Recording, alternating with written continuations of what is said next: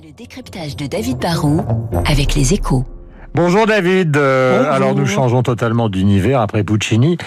Il paraît que le monde économique manque actuellement de ces fameux containers qui ont provoqué une véritable révolution industrielle. C'est vrai, un bal container, c'est un objet très simple, mais qui a révolutionné le commerce. hein. C'est une boîte dont la taille a été standardisée il y a, il y a 50 ans, et cette, cette standardisation pardon, a tout changé. hein.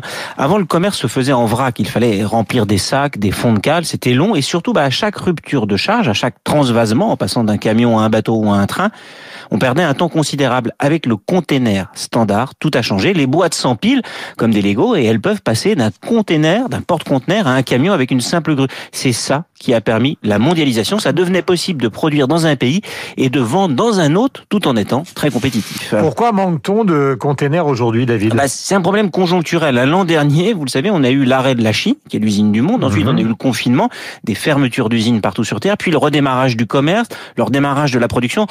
La logistique, ça aime quand tout est linéaire et prévisible. Et en 2020, bah, ça a été un coup d'accordéon permanent. Du coup, les boîtes vides sont pas au bon endroit. hein.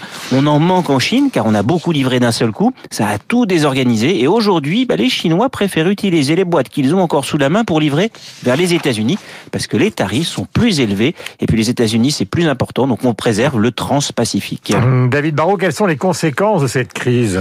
Bah, on est dans une crise conjoncturelle. hein. Il y a 24 millions de containers dans le monde. C'est assez. Ça va se réguler. Mais pour l'instant, la demande étant bien supérieure à l'offre, les prix explosent. hein. Ils ont quintuplé en six mois. Et la hausse des coûts de logistique va manger entre 4 et 7 points de marge pour beaucoup d'entreprises européennes. Si vous pouvez augmenter vos prix ou si vous avez de grosses marges, vous allez pouvoir encaisser ce choc. Sinon, bah, c'est le double piège. hein. Vous allez manquer de pièces ou de produits pour fabriquer ou pour vendre parce que vous avez du mal à être livré. Et quand vous vendrez, bah, vous gagnerez moins. Et dans le contexte actuel, bah, c'est un casse-tête de plus dont tous les patrons se seraient bien passés.